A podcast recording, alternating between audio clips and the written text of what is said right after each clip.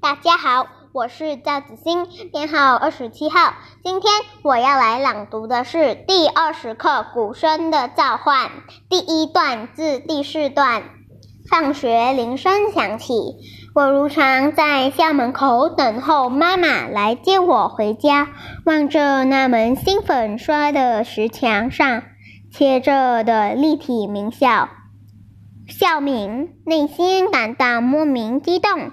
这是爷爷的母校，也是爸爸的母校。我家三代人都接受了这所百年校院校的培育。我细细回味起昨晚举办的百年校庆晚宴，师生校友共囊盛举，各家媒体的记者和摄影师竞相采访，镁光灯不断。掀开晚宴，序幕的是别开生面的二十四节令鼓表演。鼓舞台上印有二十四气节节气，立春、夏至、秋分等日样的单皮鼓一字排开。鼓后是一张张青春洋溢的脸庞。鼓棒一击。